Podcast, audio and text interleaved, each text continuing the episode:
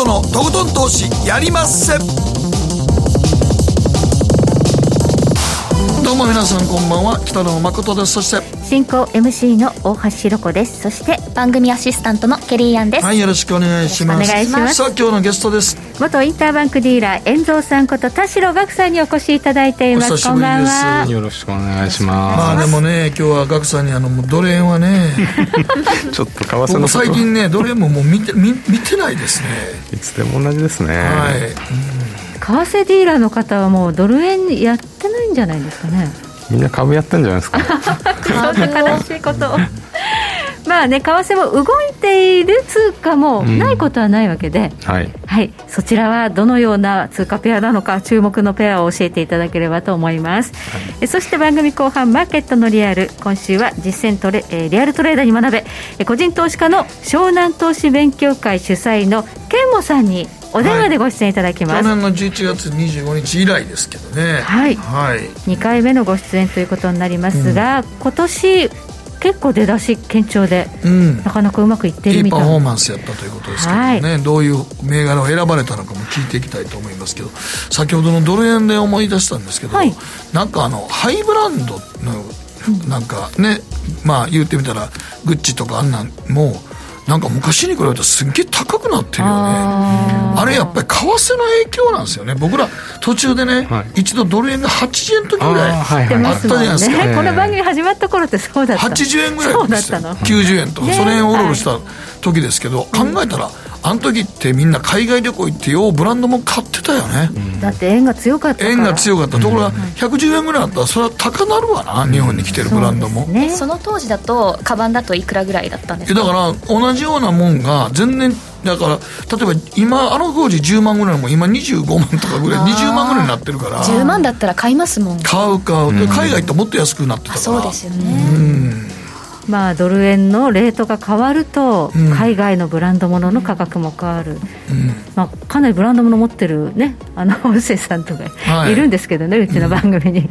どのぐらいの価格で買ってるんだろうと思いますけどね。そうなんですよ。であれが今から10年ぐらい前やったらもっと安かったってことでしょ、そうですよね。今は結構高いと思うんです高けどね。くなってますね。改めて思いましたね。はい、はい、さあ為替がここからどっちが方に動き出すのかということを含めて今日は遠藤さんに解説いただきたいと思いますそして今日の皆さんからの投稿テーマは思い切ってやめてみたら楽になったこと。遠藤さんなんか楽になったっていうありますか？一番僕が辞めて楽になったのはタバコですね。あ大昔ですけど、もう15年ぐらい経つんですけど、はい。ほら昭和のおっさんじゃないですか。タバコまあめちゃくちゃ吸ってたわけです 昭和のおっさんはみんな吸いますよね。為替ディーラーみんななんか吸ってたイメージすごいんねですよ。でも15年前に辞めてからは本当楽になりましたね。なるほど。体が楽になる体も楽だし、昔だと吸えないっていうことが嫌だったんですけど、イライラするんですね、はいはい。今はもう全然それないですね。今吸える場所だいぶ減りましたもんね。もう僕なんかもね電子タバコ吸いますけど、探さなあきませんからね。どこで吸ったらいいかっていうね。価格も上がってますもんね。価格めちゃくちゃ上がってるよ、そうですね。なんかもうちょっとなんか腹立ってるこっち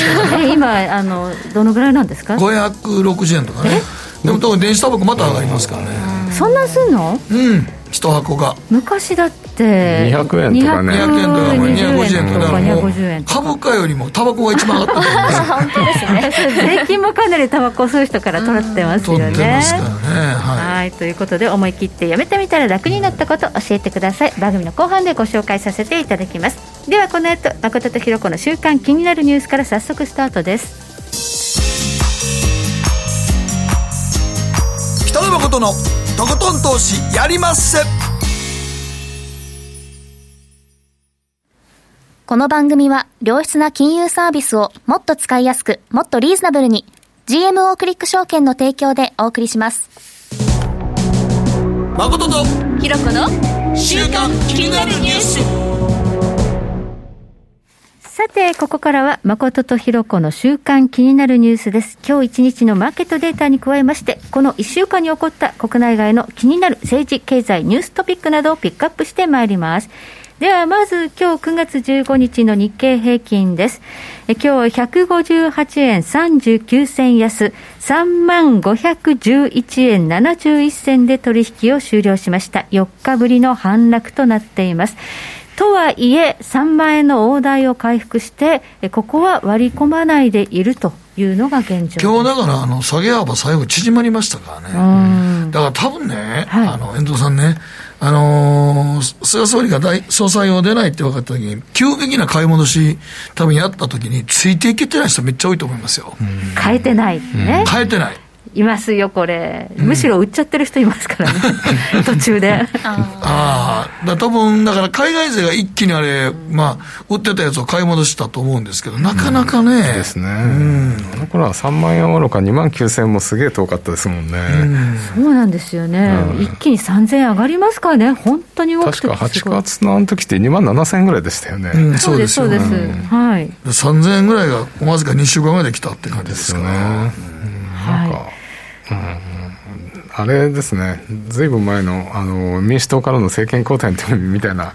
感じですよね。だから安倍の時もアベノミクス期待で一気に上がったのと同じような感じですけど、でもさすがにどうかなと思いますけどね。まあ、あの時のサプライズとはちょっと違いますよね、現状ね。さすがにちょっと違いますね。そうそう。さすがにだって今は期待で買ってますから、そうです、誰が新総裁になってどういう強い経済政策を打つのかっていう。まあ、今、3人ぐらいにね、絞られてきまし絞られてきてますけど。も。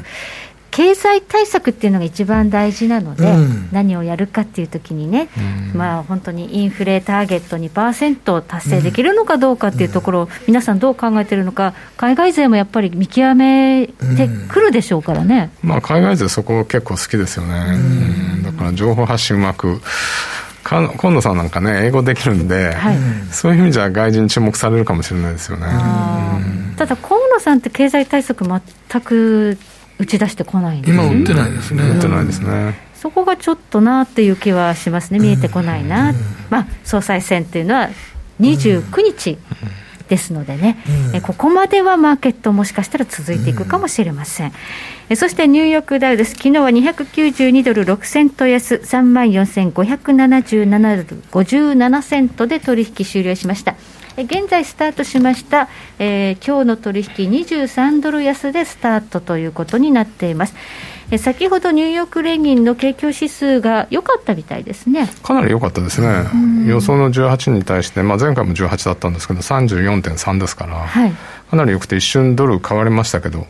またちょっとあの落ちちゃいましたね。あれ、続かないですね、ドル買いが。だめですね。っていうのは、アメリカの長期債利回り1.284%で今、動いているんですが、昨日大注目のアメリカのインフレ率、CPI が発表になっているんですが、ちょっとインフレのトレンドが少しダウンしてる、前期比で見ると0.3%プラスぐらいになっちゃった。そうですね、まあ、今まで上がってた中古車とか、うん、えーと、交通のところが今度マイナスになったんで、はい、それはちょっと大きかったですよね。そうするとやっぱり FRB が言ってるようにインフレは一時的なのかなっていうそれが金利に現れてきてるんですかね、うん、そう思って一瞬株買ったんですけどだめでしたよね。マーケットは。リスクをオンになるかなと思ったんですけどね。昨日は株下がっちゃいましたね。そうですね。はい。まあ、とはいえ、来週、FOMC ありますので、このあたり、どのように見ているか、この後、ゆっくりとお話伺っていきたいと思います。えそしてコモディティですが、WTI 原油、え現在ちょっと上がってきています。原油価格72ドル30セント、WTI 価格ですが上がってきました。え昨日はですね、70ドル46セントでしたので、今、原油が結構な勢いで上がっているようです。なんかあの天然ガスもね上がってる。上がってるね。天然ガスも石炭も、エネルギーに絡む分野は分野はものすごい上がってるねこれは脱炭素とかいうのも少し影響してまして、あの石炭燃やすと CO2 たくさん出るじゃないですか、ね。はい、だから石炭やめて天然ガスにしようっていう国が増えたら、天然ガスに集中しちゃって、天然ガスが上がっちゃったんです、ね、だからこれじゃちょっとねあの、高すぎるって言って、また慌てて石炭に戻って、石炭がなんかもう石炭の時代は終わりだみたいな感じで、投資が細っていく中で、また戻ってきたから石炭も上がっちゃって、みたいなことが。起こってるんです。需要が行ったり来たり行ったり来たりですね。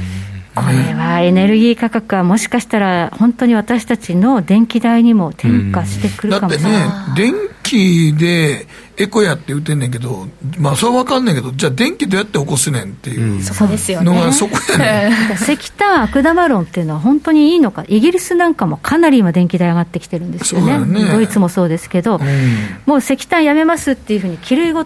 事出たら、安定供給できませんよっていう、そうなんですよね、だから天然ガスも結局、CO2 出るんですけどね、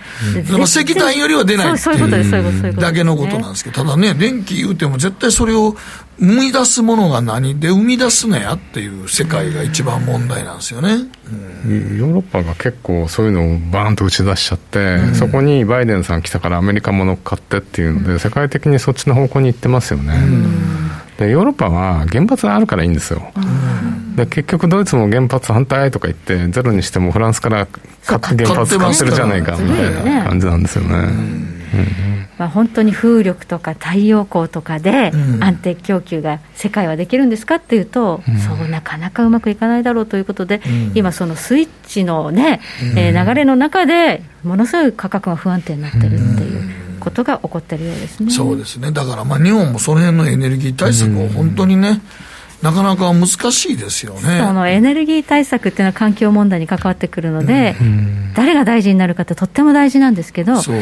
私、今の大臣だとどうかなって、ちょっと個人的 個人的にですけど、どうかなって。誰かが何かを議論を始めて、うん、例えば本当に原発やったら原発これ動かしてこれぐらいでとか、うん、計算式なかったら、そうですね、いきなりはちょっと難しいですからね。そう、本当にちゃんとその総合的にね、エネルギー問題っていうのは考えていかなきゃいけないなだって国の根幹なんでね、エネルギー問題っていうのは。はい、だから河野さんがね、河野大臣が一度言ってた、あのね、えー、地熱？も、ほんまは頭に入れた方がええと思いますけどね、そうですね。国立公園やなんやかん言うてる場合なくても、頼むから、どっかでや実験的にやってみないと。はい技術は結構ね、あの新しい地熱の技術が出てきてるんですよいや、もう日本の会社はすごい、世界的にもノルウェーとかに売ってますからね。それがただできないっていうだけでね、そうそうそうそう 技術あんのにみたいな、もったいないですもんね。そう、難しいよね。では、ここでケリーがこの1週間気になったニュースのピックアップです。はい、私の気になるニュースは、アップル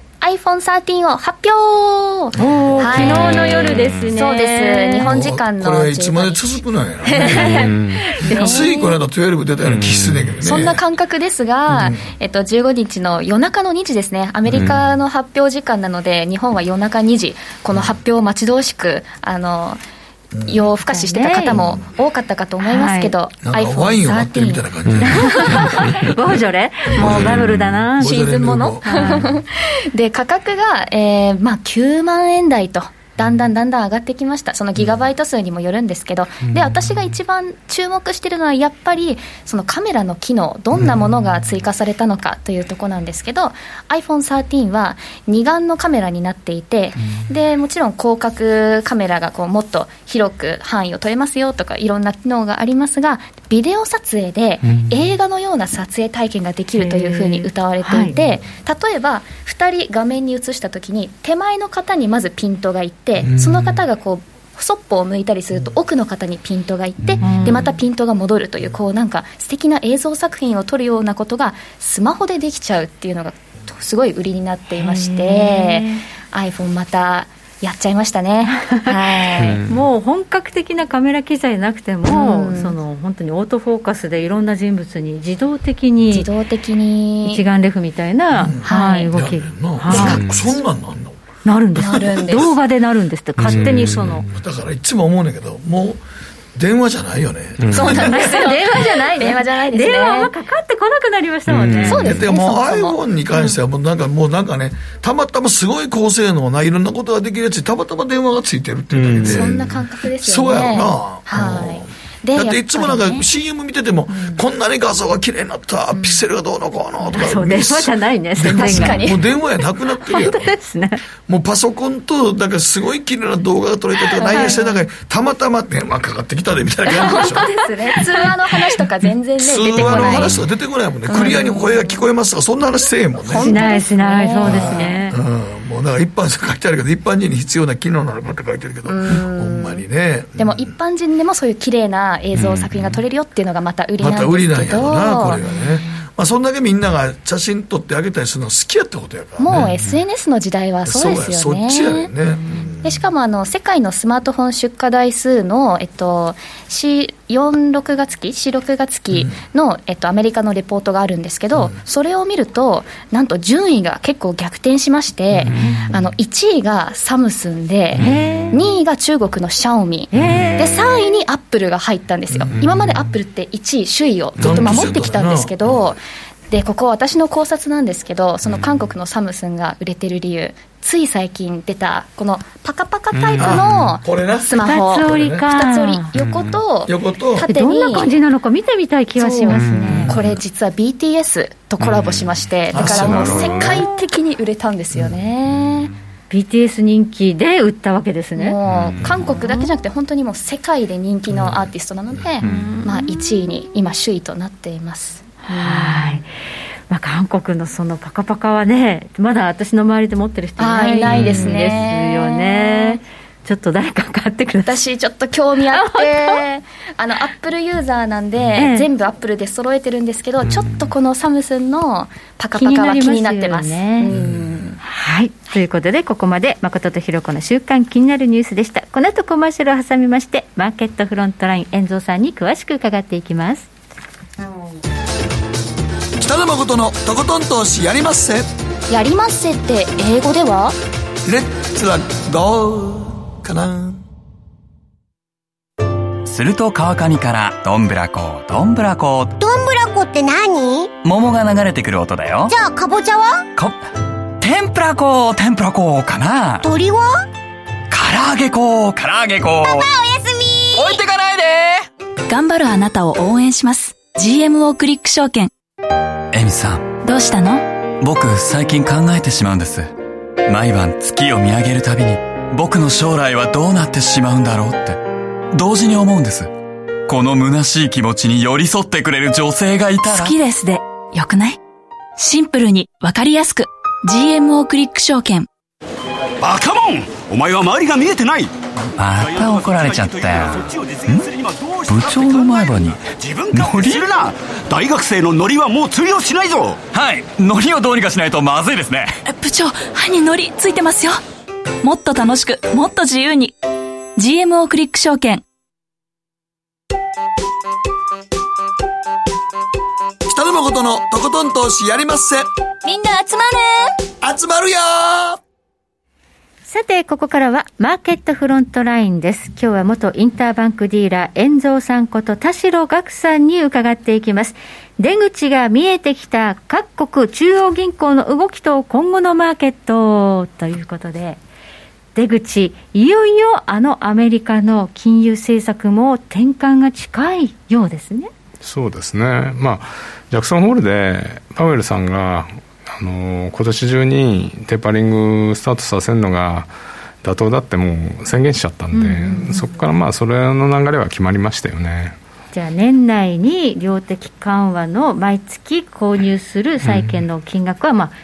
細っていく、はい、縮小していくってことですね、まあ、ただそれはあくまでまだ量は増えてるんですけど増えるペースが落ちてるだけなんで。じゃあこれは縮小ではなくて正常化ですね、うんで最後に金利がままだ先なんですけど上がっていくっていう感じですよね。じゃあもうその2013年の時ってテーパリングやるってバーナンキさんが言った瞬間に、もうあらゆるマーケットダーンと大暴落したっていうのが記憶にあるんですけど、今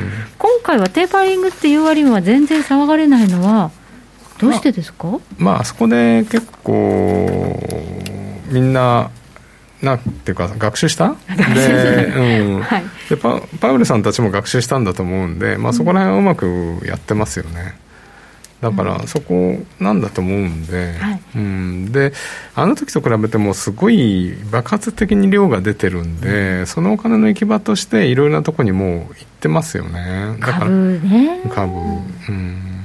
だから、まあでも、それで下げるって言っても、下げてってもまだ再投資は2023年までやるんで、うんうん、全体量としては2023年までは減らないんですよね。バランスシートは維持される、うん、ということですね。うん。はい、で、利上げはそこの先なんで、はい、まだそんなにすぐにショックを受けるような、うん、そういう状況ではないですよね。じゃあ、利上げ時期がマーケットの次の重要な焦点であるということなんですが、はい、その意味で来週の9月の FOMC は、各 FOMC メンバーの利上げ見通しがいわゆるドットチャート、はい、出てきますよね。そうですね、だから前回、まあ、ドットチャート、すごく注目されたんですけど、はい、なんかね、パウエルさんはあんまり気にしないでくれみたいなことを言ってましたけど、うん、でも、あれ、今日ね、ちょっと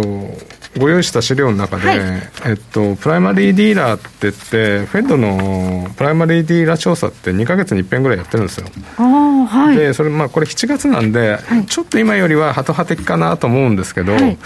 そのプライマリーディーラーって、フェットからその米国債の、はい、入札あるとき引き受けなきゃいけないんで、フェットにすごいやっぱり近いんですよね。近いとこの債券ディーラーさんたちですね。はい、で、彼らが予想するには、この2枚目のあれだと、やっぱり2023年早くて1月利上げ、最初の利上げ。で、遅いと2023年の第3クォーター。なんで、まあ、7月の時点なんで、それよりは若干左側っていうか、あの前倒しになったかもしれないですけど、やっぱり2023年ぐらいなんで、まだ2年先ですよね。まあ、来年22年ですし、来年はまあ利上げはない、うん、今のところ、誰もそれは考えてないんですね。うん、23年の何月になるかってところが、まあ、来週のドットチャートでも注目かな。そうですね、うん、うんまあ、金利という意味で言うと、今あの、アメリカも日本もオーストラリアもニュージーランドも、うん、もう全部横並びで0.25、うん、っていうことで、ゼロ金利に並んじゃってるという状況があるんですが、まあ、これにじゃあ少しコントラストが出てくる可能性があるのは、アメリカの場合は2023年ぐらい。その他の中央銀行はどうなんですか？そうですね、まあ、そこで差が出てくると思うんですけど、やっぱり一番先行ってるのはニュージーランドだとだと思うんですよ、ニュージーランド、うん、先進国では。はいでここは、えっと、本来8月に利上げする予定だったんですけどあのロックダウンとかで一応延期したんですけど、うん、来月はやるだろうって言われてて、うん、でもしかしたら 2, 2回後連続で0.5いくんじゃないかって言われてるんですね。そうするとさすがに、はい、あのテーパリング FMC がやってもニュージーランドは上がるんじゃないかなと思うんで。うんニュージーランドはちょっと注目しておいた方がいいかもしれないですよね。ニュージーランドはもう今年にも利上げということになるって、うん、すごく早いですよね、ね。景気が悪くないってことですかね。うん。あとは、まあ、一応、すごくコロナあの抑え込めてるっていうか、うん、ちょっと出たらロックダウンじゃないですか、そうですね、うん、毎週ロックダウンを聞くみたいな、すごい。ちょっと言うとすぐ、はい、ロックダウン、あれはちょっとなかなか、まあ、日本とはできないですからね。できないですよね。まあ、あとやっぱり住宅価格がすごく上がってるんで、それを早く抑え込みたいっていうのがあるんで、住宅価格のバブルを抑えたい、はい、で、うんニュージーランドは利上げももう始めるだろうということですね。はい。はい、もうおそらく1回目は来月。来月。10月6日かな。早いな、早いですね。うん、あのニュージーランドっていうと、同じオセアニアグループで、うん、オーストラリアも同じように、ね、ロックダウン結構しますもんねそうですね、うん、ただその割にはあの、やっぱりオーストラリア、まだ全然金融政策を動かす感じじゃないんで、はい、利上げも今のままだと、2024年ぐらいまではできないねみたいな、ローさん言ってますよね。結構先なんですね、はい、中央銀行総裁が2024年までは利上げはしないというような発言をして、うん、あれ？ニュージーランド、今年なのに、アメリカよりもさらに後ですね、うん、22年、23年、うん、3年後ですか、オーストラリア、なんでこんなに遅いいや、経済のところでかなりスローダウンしてる部分があって、やっぱり中国ですかね。中国との貿易関係が密接、うん、ちょっとあれがね、中国となんかちょっと仲悪いですからね、そうですね。今ね。で、オージービーフとかね、輸入禁止になっちゃってますね。ワインとかビーフとか、あとね、石炭、鉄鉱石、オーストラリアから買わないみたいなことことを言ったんで、やっぱりちょっと経済的にね、中国依存高かったからね、オーストラリアは。ああ、その影響が出てるんですかね。ニュージーランドは資源国ではないんですよね。まあ、なんか資源国っぽいですけど、うん、まあ、食料品は輸出してますけどね、主要輸出品ですけど、うん、ニュージーランドは違いますよね。まあ、あれですよね、乳製品ですよね。乳製品。そうですね。ニュージーランドのメイン産業は乳製品乳製品。羊の方が人間より多いですから。そうですね。それで有名ですよね。ということで、まあ、オーストラリア経済というのはニュージーランドと違って、思いのほか中国の影響を受けていそうだということで、利上げは2024年の見込みと、じゃあ、オーストラリアとニュージーランド、ずいぶん差があるということになりますね、まあ、それで OG キウイなんか、すごい売られてますよね。なるほど、分かりやすいってことですね。だから割とこういうふうに金利差があのっていうかうまく金融の差が出るところがこれからも動いていくんじゃないかなというふうに思うんで、うん、まあ、ドルはドルでやっぱり影響一番でかいんであのもう新興国なんか特にドルがしあの利上げするときってめめちゃくちゃ新興国叩き売られるんで、はいはい、もう先手を打ってメキシコもブラジルもロシアも全部利上げ今年に入ってやってますよね、まあ、インフレのせいもあるんですけど利上げできるとこは通貨がやっぱり安定するんですよね、アメリカより先に利上げしておかないと、うん、ドル高で自国通貨安でめちゃめちゃインフレになって苦しむと、うん、新興国は、だからもう先にアメリカがやる前にやっとかなければというところですかね、はい、それだけアメリカの金融政策の変更っていうのはまあ、他の国に及ぼすインパクトが大きいということですね。そうですね、まあ、世界にばらまかれたドルをこう引き上げに関わるわけですから、その分、インパクトはでかいですよね。インパクト大きいならばですよ、はい、ドル円相場も なんか動いてくれるんですか？でもど,、うん、どうもやっぱり忘れましょうや、ドル円。ね。もう何年動いてないですか、動いてないよ。トランプ相場でだーんと上がったところが最後で、そこからもうずっと、ずっと横ばい。横ばいね、はいただやっぱり金敏感ですよね、一番だって今裏あの、昨日から10年債が落ちてるから、ドル円1円ぐらい落ちたじゃないですか、それはそれでちゃんとあの反応はしてるんですよ。ね。じゃあ今、アメリカの長期債利回りがほとんど1.2から3で動かないから、ドル円も動かないだけで。うんはい、そうですね金利がもしどんどん上がっていけば、ドル円も上がる。あだその時株価次第だと思うんですよ、はあはあ、だから要は今の動きとしては為替あんまり動かないですけど株高になるとドル安円安になるじゃないですか、だからクロス円が上がってドル円はあんまり動かない、ドル安だけど。でも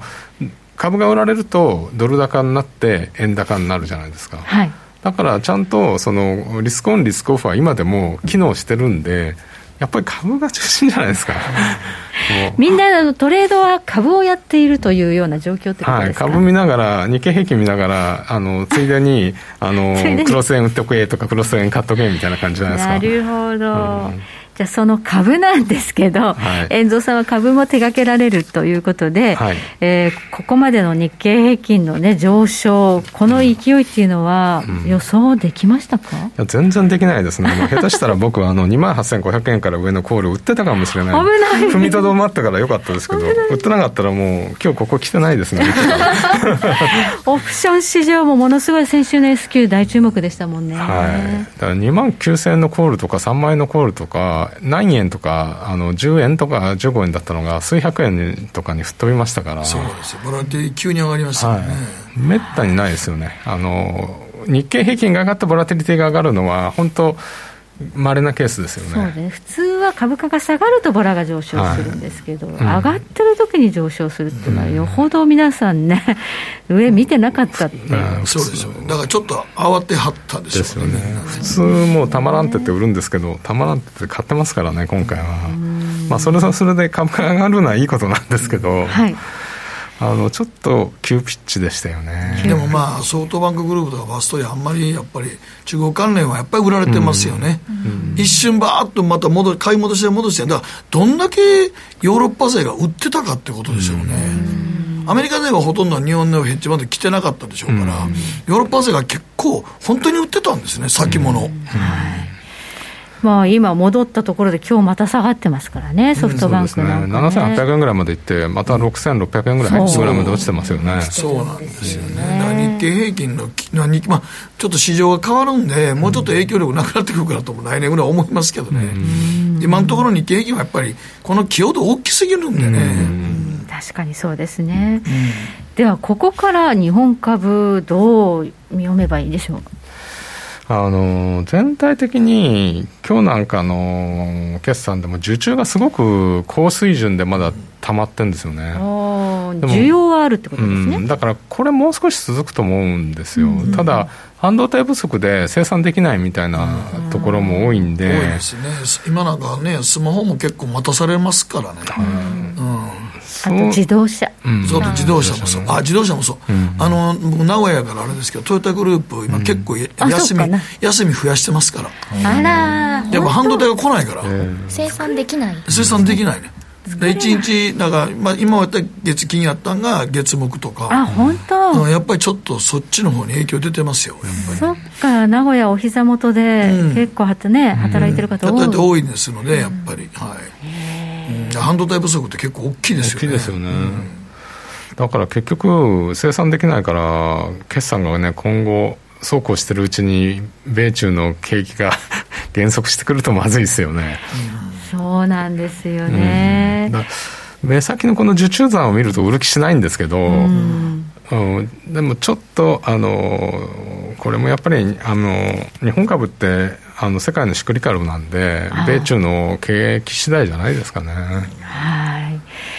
まあそうですね、今はボトルネックで作れないからということで言い訳ができるんですけれども、まあ、そんなネガティブね、売り込む人もいないということですけど、これ、アメリカ、そして中国の景気がやばくなってきたとき、どうするんだって話で、中国なんか特に PMI が50割り込んでますよ。そうですよね。あれおかしいっていう感じですよね。おかしいですよね。うん、中国のね不動産屋さんね、不動産屋。不動産屋さん、33兆円でした。負債33兆円。負債33兆円って。日本のバブルのこの騒ぎじゃない国の赤字じゃないんだからみたいな感じですよね。一企業ですよね、不動産、エバーグランデ。そうそう。だからあれが33、僕も最初、ニュースで聞いた時、3、え 3, 3兆3000億円とか思ったら、3兆3兆円なんですよ。はい、3000億ドルですよね。国家予算のレベルを。そうですよね。はいまあ、それだけ債務があるということで、本当はそれだけあったら、もうちょっとマーケットびっくりするのかなと思ったんですけど、まあもうこのエバーグランデの株持ってる人たちはいないんですかね？まあなんかあの結局他のものが高かったんで、うん、そこら辺は忘れられてましたよね、実はあのエバーグランドの株85%ぐらい下がったんですけど、そんなに、ね、下がったら、本当は大変なことだ、うん、なんかもっと大騒ぎで、上海市場が、ちょっと鳥が引かれて暴落してもおかしないんだけど、うん、意外と平穏無事なんよね、むしろ上がってたりするんだよね、そうそうそう。なんでって思って。なんかね、あの景気がやばいから、うん中国の当局が金融緩和をしてくれるんじゃないかって期待で上がってるとか解説がありましたよ。ほんまかいほんまかいなんですけど、ね。33兆円やねんけど。まあ、どうせ助けるとか。まあ、でも助けるのは助けるでしょうね。だってこれ、まあ、見放したらえらいことになりますからね。うんまあ、この影響というのは、今のところ、その米株とかね、日本株市場、全然関係ないと、まあ、それだけ強いってことなんでしょうね、地合いが、これを無視してるっていうことは、うん、まあ、中国の限定的っていうこともあると思うんですけど。うん。ただ中国がやっぱり元気がなくなると、世界経済に及ぼす、景気に及ぼすインパクト大きいですよね。そうですね、だから結局、コロナ後の V 字回復をみんな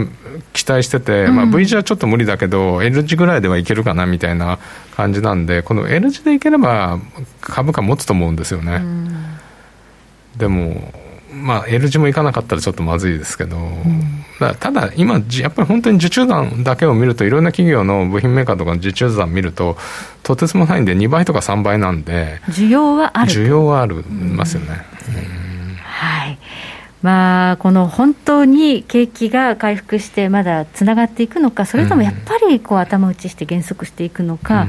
この辺の見極め、マーケットが意識するのはいつぐらいでしょうか？そうですね、やっぱり、このとりあえず、テーパリングのことをやって、そうこうしてるうちに、あのクリスマス商戦になるじゃないですか、アメリカが。もう年末だ。そう、そこ、そこですよね。早いな、うん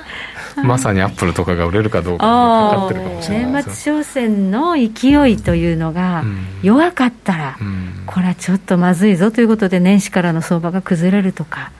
そんなシナリオもあるかもしれない、まあ、大体でも9月、10月、みんなやばいって言って、あのちょっとは気にしてるじゃないですか。今ちょっとね、米価が、うん、まあ、でもアメリカの株は毎年9月、はい、10月、大体弱いですから、ね、そうですよねたまにほらあのトランプ大統領の時ちょっと上がったりとかしたから、ありがとう。大体トータルしたら9月10月弱いイメージないですか、いや弱いですよ弱いでしょ？9月は一番ダメかな。9月一番ダメですもんね。はい、まあ、ダメという割には、まだその上昇トレンドではあるんだよね、割り込んでないんですね、まあまあ、緩やかな調整を今してる感じですね。今のところ、これ、調整で押し目買いで上がりそうな相場かもしれないということで、そうですね、ちょっと年末商戦どうなるかってところを見てみたいというところはあるということですね。はいはい、ありがとうございます。ここまで遠蔵さんこと田代岳さんをお迎えしましてお話を伺いました。どうもありがとうございました。北野誠のとことん投資やりまっせみんな集まれ行かしていただきます GMO クリック証券はおかげさまでファイナンスマグネイト社の調査において2020年 FX 取引高世界第1位を獲得多くのお客様にご利用いただいております GMO クリック証券は安い取引コストが魅力であることはもちろんパソコンからスマートフォンまで使いやすい取引ツールも人気また、サポート体制も充実しています。FX 取引なら、取引高世界ナンバーワンの GMO クリック証券。選ばれ続けているその理由をぜひ実感してください。GMO クリック証券株式会社は関東財務局長金賞第77号の金融商品取引業者です。当社取扱いの金融商品の取引にあたっては、価格変動などの理由により、投資元本を超える損失が発生することがあります。お取引をする際は、当社のホームページや、契約締結前交付書面にて、手数料などの諸経費、及びリスクについて十分ご確認ください。北野誠のとことん投資やりまっせ。もう寝る暇ないわ。なのに肌ツヤツヤ、ツヤツヤ、ツヤツヤ。マーケットのリアルということで今日は湘南投資勉強会の主催、ケンモさんでございます。よろしくお願いします。ケンモさん、よろしくお願いします。よろしくお願いいたします。はい、昨年は11月25日に出ていただいたんですけど、ね、お世話になりました。いえいえいえいえ。あの時はなんか、何か最初のうち、あのね、えー、っと、まあ、ジーンズとか買って儲かった話とか、最初のうちやっておられましたけども、えー、今年は年初からどういう感じやったんですか？今年はそうですね、あの、うん、去年の12月に、まあ、アライドアーキテクツという銘柄を仕込んで、はい、で、えっ、と、まあ、その後ですね、えっ、と、2月ぐらいに、あの、グロースからバリューのターンへっていう大きな定款があって、うん、でそこで、えっ、と、大きくポジションをチェンジしたっていうような感じですね。ほうほうほう割と成功的には、その、あの、マザーズの、あの、アライドアーキテクツ、はい。そうですね、はい。アライドアーキテクツは、あの、12月に入って、まあ、2回決算をまたいで、うん、で、まあ、エグジットという形だったんですけど、はい。比較的それがよく取れて、という感じでした。うん、あと、割と、えー、成功した銘柄は、そうですね。で、えっ、ー、と、2月にグロースからバルに大きくチェンジしたので、うん、えっ、と、なんかソニーとかソフトバンクとか、あのあたりが全然、あの、天井をつけて上がらないっていうタイミングになって、あ、これはダメだなと思って、うん、ちょっとあの、一回ポジションを全部リセットして、うん、で、バリュー寄りの銘柄を見るようになりました。で、えっ、と、本決算ですね、えっと、5月の本決算と今期の見通しが出たタイミングで、あの、社債向けですとか、あと、まあ、半導体ですとか、えー、そうですね、あと印刷機ですとか、そういったところ、あと戸建て不動産あたり、えっ、ー、と、今期の見通しが非常にいいというところに、えー、素直に入ったという感じで、はい、いろいろ幅広く買ってました。2月にグロースからそうじゃないところに、えー、銘柄をスイッチしたというのは、ソニーとかソフトバンクを見て判断した。そうですね、あの去年の10月ぐらいからマザーズのイケイケグロースがちょっと調子悪くなって、で、はい、あのまあ、その後も結構大型株は強かったんですけど、やっぱりソニーとか、うん、そのあたりがいまいちな動きになってて、逆に日本郵船とかが、あと商社系が上がり始めて、あグロースからバリューのターンだなと思って、はい、そこで大きくマインドを変えました。あ2月に変えられたらちゃんと乗れてますよね、素晴らしい。はい。あの辺の優先とかも買ってたってことですか？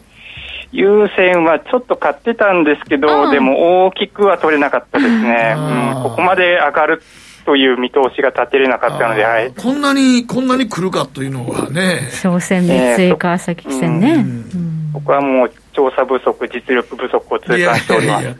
あの辺はなかなかね、はい。そうなんですけど、でもなんか、どうなんですかね、今年になってから、その先ほど言ってました、グロースからバリューっていうのは、どういう転換で思い出したんですか？あのやっぱり決算ですね、あの、うん、4月末から5月の決算にかけて、うん、えー、っと、やっぱり半導体ですとか、今期の見通しがものすごくいいと、うん、そしたらあのコロナ前よりもいいみたいな銘柄がゴロゴロしまして、うん、でそういった銘柄って全然手垢がついてないというか、注目もされてないっていうような状態でしたので、はい。でまあ、あのこんだけ決算が良ければ、すぐに情報修正も来そうだなっていうところで、素直に見通しのいいところに入ったって感じですね、はい、今のところどうなんですかね、あのえ四季報とかはどうされてるんですか？えっ、と、四季報、まあ、ちょうど明日発売なんですけど、ですよね、はい、はい、はい。一応毎回通読はするようにしてます。あの、まあ、あの、3年ぐらい前からずっと通読するようにはしていて、ただ最近はですね、どちらかというと、四季報よりも決算を重視してますので、うん、どちらかというと、えー、四季報まあ通読しておいて、うん、でその後決算が出ます。で、はい、出た決算と、えー、直近の決算の予想が大きく乖離しているものをですね、うん、決算であの非常に強い見通しとか、うん、えー、情報修正を出したところに、えー、素直に乗るという感じで、どちらかというと、まあ、えっ、と、四季報で投資判断するというよりも、四季報をベースにその後の決算を見て、えー、投資判断をするというようなスタンスに切り替えてます。なるほどね。はいはいはい。記法と決算の、まあ、乖離というか、まあまあ、まあ、下方に、情報なんか下方に乖離してんのかとか、っていう世界なんですね、そう、ね,、すると。だから、あの、まあ、指標で売買っていうよりも、指標の後の決算。ただね、決算って一気にすげえ出てくるじゃないですか。はい。えー、これは、どうされてるんですか？あのー、まあ、世の中には全部の決算を読むみたいな化け物みたいな人もいるんですけど、まあまあ、今は、私、うん、まあ、まあ、そうなんですけど、まあ、私は、まあ、サラリーマンなので、その全部はさすがに見切れないやっていうところで、はいうんあのまあ、決算が出たタイミングで、まあ、その夜の PTS 等を見て、うん、えー、まあ、買われてるなっていう銘柄ですとか、あとまあツイッターとかも少しは参照に参考にするんですけど、はい、そういったところで、えーとまあ、ある程度絞って、えー、決算を集中的に読むというようなことをやってます。あだから動いてる銘柄でなぜ動いてるかというのを改めて決算を見見返すことによって分かるってことなんですね。そうですね、まあ、あの PTS で例えば10%とか上がってたら、まあ、何かしらいい材料が出たと。なるほどね、うん、何かが、うん、夜間の取引 PTS 市場を見て、うん。動いてるやつというのを、まあ、ピックアップして決算を拾っていくっていう。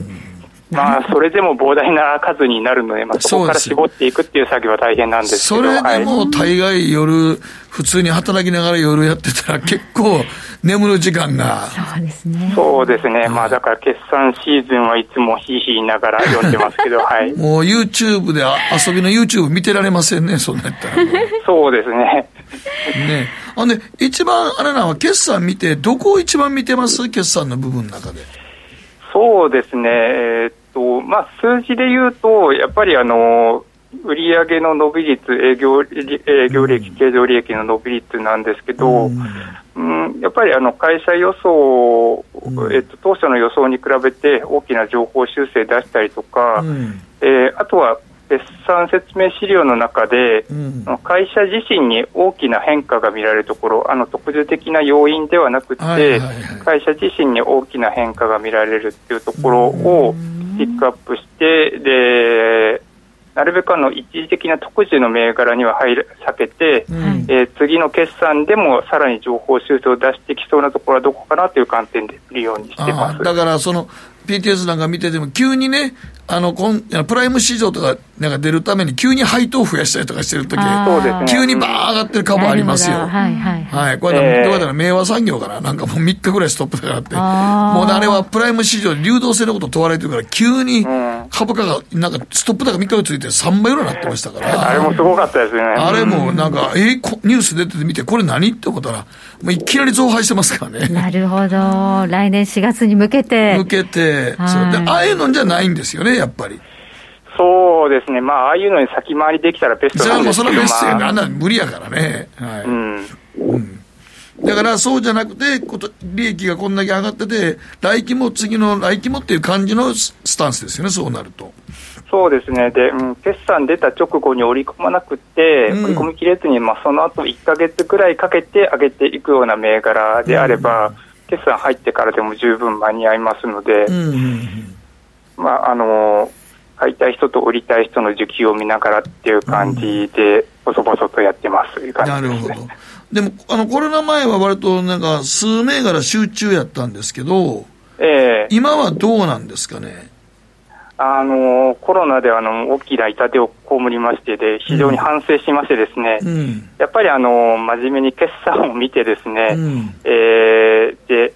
他の人の評価っていうのを大事にしながら、うん、えー、少しでもチャンスがありそうなところに広く乗っていくっていうのを最近は心がけています。なので、あの決算直後はあの結構やっぱいい銘柄っていうのは30、40とか出てくるんで、うん、とりあえず全部買ってでその中からスクリーニングして弱いやつはすぐに損切りして。もう3、40の銘柄をいきなり買っといて、えー、そこから改めて見てて、動きの弱いものとかは、ちょっとこれ、自信ないな自分で買ったけどって思うのは、やっぱりやめていくわけですね、そうすると。そうですね、やめて、で、やめたところのキャッシュを強いところに振り分けてっていうような感じで、はい。なるほど。だから、その時は次の決算をまたぐわけですかね。えっ、ー、と、最決算出て、最初の1か月はあの決算のモメンタムが比較的継続するので、まあ、そのまま持つんですけど、その後は、次の決算の、えーまあ、予想ですね、どのくらいの情報修正を出してきそうかっていうのと、うん、株価がどのくらい今織り込んでるからっていうのを判断して、うん、この塩梅にですね、はい。うん、なるほどね。今のところだからですか、だったとしたら、最終的にはそれで10銘柄ぐらいまでに収めてしまうって形なんですかね？そうですね、やっぱり決算またぐのってリスクはある程度あるので、本当に自信のある5、6銘柄ぐらいですね、最近は、そうです、るようにしてます。やっぱり決算またぐの結構怖いですからね。怖いですよ。うん。決算、ええ決算、ええ決算出たとしても、あの材料を出尽くして売られたりするし。え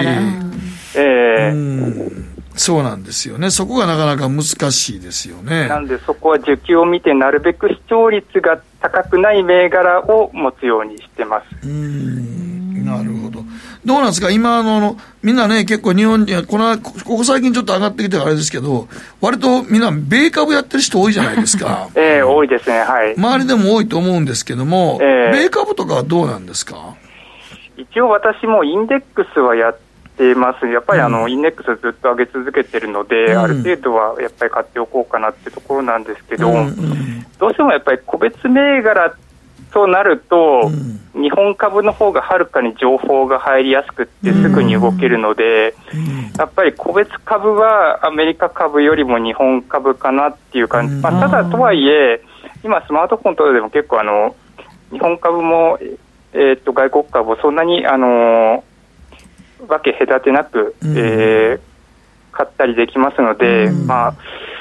うんまあ、そこの垣根はそんなに意識せずに例えばアメリカ株でいい株があったら素直に入るかなっていう感じで、はい、考えてはおります。なるほど。うん、じゃあ手掛けられるようにはなってるってことですね。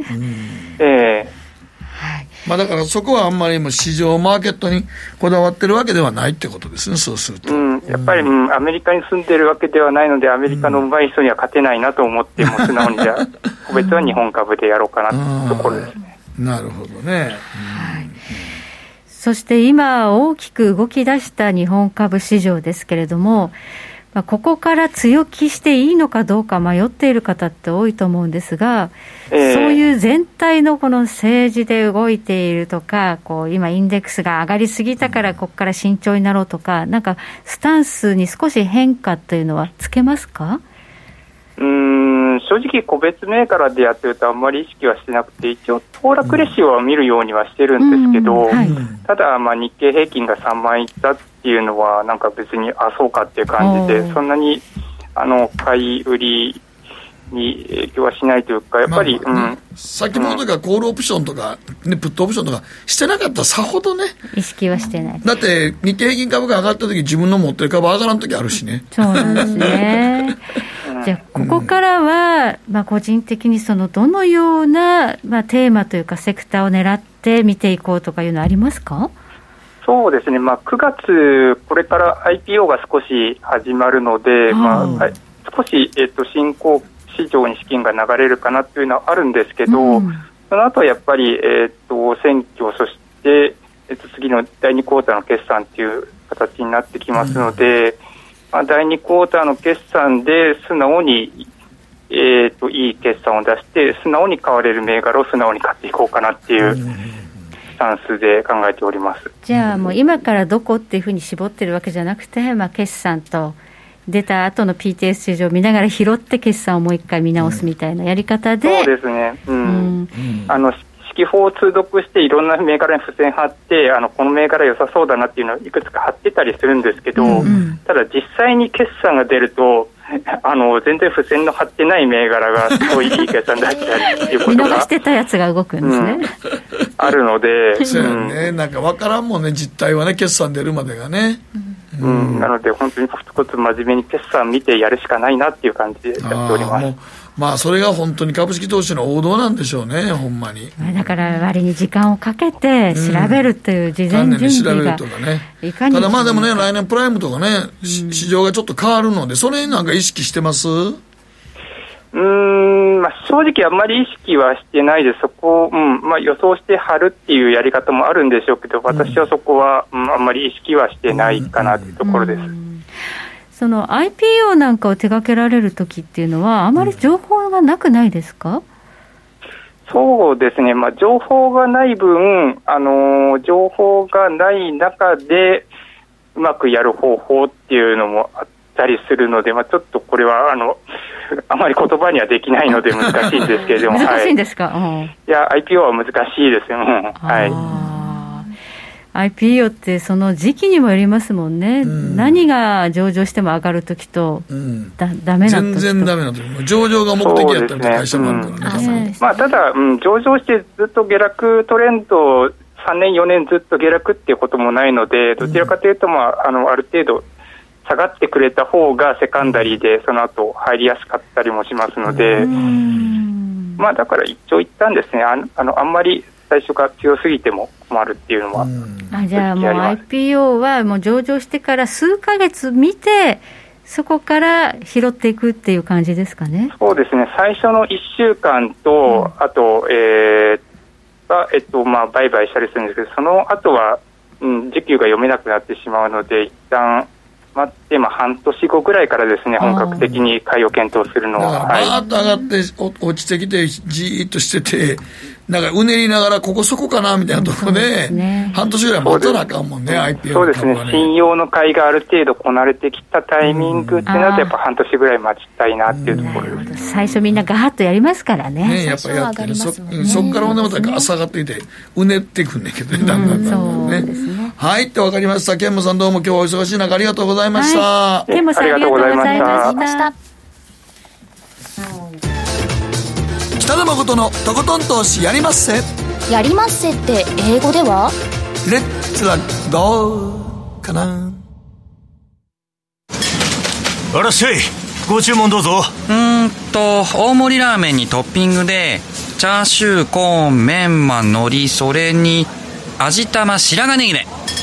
あバターとワカメも。全部のせ一丁。シンプルにわかりやすく。株式 FX は GMO クリック証券ねえ先生好きって10回言って。それ10回クイズでしょいいから。じゃあ好き好き好き好き好き好き好き好き好き好き。僕も先生好き。え？もう。思わず笑みがこぼれる。株式 FX は GMO クリック証券。すると川上からどんぶらこどんぶらこどんぶらこって何？桃が流れてくる音だよ。じゃあかぼちゃは？か天ぷら粉、天ぷら粉かな。鳥は？唐揚げ粉、唐揚げ粉。パパおやすみ。置いてかないで。頑張るあなたを応援します。GMO クリック証券さてここからは皆さんからいただいた投稿を紹介していきます。今日のテーマ思い切ってやめてみたら楽になったこと。はい名古屋のランナーさんそれは結婚生活でしょうか？離婚の際の初期費用は少しかかりましたが稼いだ分は全て自分のお小遣いになり株式投資をそれで始めまして、わずか2年で資産が5倍以上になりました、き給与を元嫁に全て渡してましたが運用を全くしてなかったんで結婚生活やめて生活が逆に楽になりました、でも独身の寂しさはあるので再婚しようかなと思っておりますと。はい。じゃあ株式投資に理解のある方と。そうですね。そうですね。はい、えー、まったかげごはんさんです。無理してポイントを貯めるのをやめました。踊らされるのに疲れて自然に貯まるポイントだけにしたらなんだか心が楽になりましたポイントカードね。いろいろあって。ですよね。お財布パンパンになっちゃってね。そうやね、はい。続いてはマーティさんです。僕が思い切ってやめてよかったことは朝一の占いですいろんな番組で何月生まれの人の運勢はなんて家を出る前はテレビでチェックして通勤時はラジオでチェックしてえ今日のラッキーカラーはブラックなんで、えー黒のシャツを着たりとかそんなことをしてました。でもなんか振り回されている感じがしてやめました。占いを気にするのをやめたら楽ちんです。ということで私も朝の占いがこう出てくるとあーって言って見ない。あ むしろ見るとそれが今日一日を。いい結果だったらいいんですけどね。そう。なんかちょっとネガティブだとね。だから見ないことにしてるんですなるほど。ねね。全然なくなはいるミーパーさん。いや僕も全くあのもう占い自体も本も買わなくなりましたし昔。あ本当。もうこんなん60超えてからねどうでもええわ。はい。思い切ってやめたことはタバコです。4年前禁煙外来で3ヶ月服薬して止めました。吐き気の副作用にな悩まされましたが思ったより楽に達成できました。もう喫煙中は子供と遊園地出かけるために喫煙所探しに苦労したりとかね、はい。もうさらに外で吸ってから家に帰ると妻に5回深呼吸してから家に入れお前はいつも酒とタバコ臭いんだよと怒られたことがありましたが今では時間も小遣いも余裕できて二日酔いもしなくなりましたということで、はい、やめると万々歳ですね。そうですね。はい。もう一つ。もうひもう一つ。はい。キリンさんです。え3年くらい前に年賀状を完全にやめました。年賀状にも意味がないとは言わないまでも惰性でやり取りしていて年賀状だけの付き合いになっている人も気づけばそれなりの数いました年賀状を作るとなるとハガキを買って住所登録整理をしてインクが切れたら買い直してとなかなかのあの手間と時間を割く必要があったのでやめたことで年末の多少ゆったりと過ごせるようになりましたと。そうですね。確かにそうですね。時計の針は27分28秒回っています。北野誠のとことん投資やりまっせこの番組は良質な金融サービスをもっと使いやすくもっとリーズナブルに GMO クリック証券の提供でお送りしました。さて現在アメリカの株はまた反発してたりするので意外と強いなという印象ですが、えー、と今度日本はシルバーウィークですね遠藤さん。そうですね、はい。休み多いんでねまたちょっとポジションを締めなきゃなみたいな感じですかね、そうですね。ちょっと月曜日の日本の休場の時には値動きに注意かな、そうですね。ゴールドがねあの8月の月曜日の祝日にフラッシュクラッシュみたいに下がったりありましたのでね。あと17日アメリカメジャー S q なんで。あそうか。うん。これアメリカのメジャースキーもかなり大きいですけどね。それもね、はい。これで今下げてるかもっていう話もあるみたいですね、そうですねはい。ということで今日は遠蔵さんお越しいただきましてお話を伺いました。どうもありがとうございました。ありがとうございました。ではまた来週です。